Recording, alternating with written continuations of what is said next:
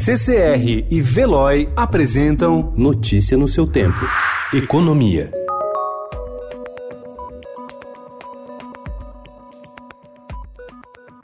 O aceno positivo do presidente Jair Bolsonaro à concessão de reajustes para policiais do Distrito Federal, cujos salários são bancados com dinheiro da União, abriu a porteira para outras categorias do funcionalismo federal elevarem a pressão por aumentos na sua remuneração. Sindicatos e associações de classes como policiais federais articulam uma grande mobilização a partir de março contra o congelamento de salários. A equipe econômica não vê espaço no orçamento para ampliar as remunerações.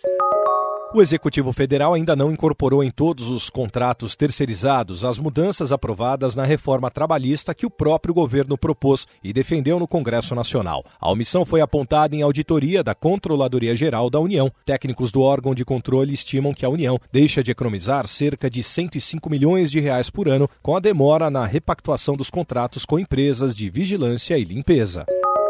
Esteves Pedro Colnago Júnior, promovido ontem a chefe da Assessoria Especial de Relações Institucionais do Ministério da Economia, está na lista de denunciados na Operação Greenfield por suposta gestão temerária que provocou prejuízo de 5 bilhões e meio de reais a fundos de pensão da Caixa Econômica, da Vale, do Banco do Brasil e da Petrobras. Em 29 de dezembro, a Greenfield denunciou 29 ex-executivos dos fundos de pensão Petros, FUNCEF, Prev e Valha por gestão temerária na aprovação de investimento do Fundo de Investimentos e Participações Sondas, veículo de investimentos de uma subsidiária da Petrobras.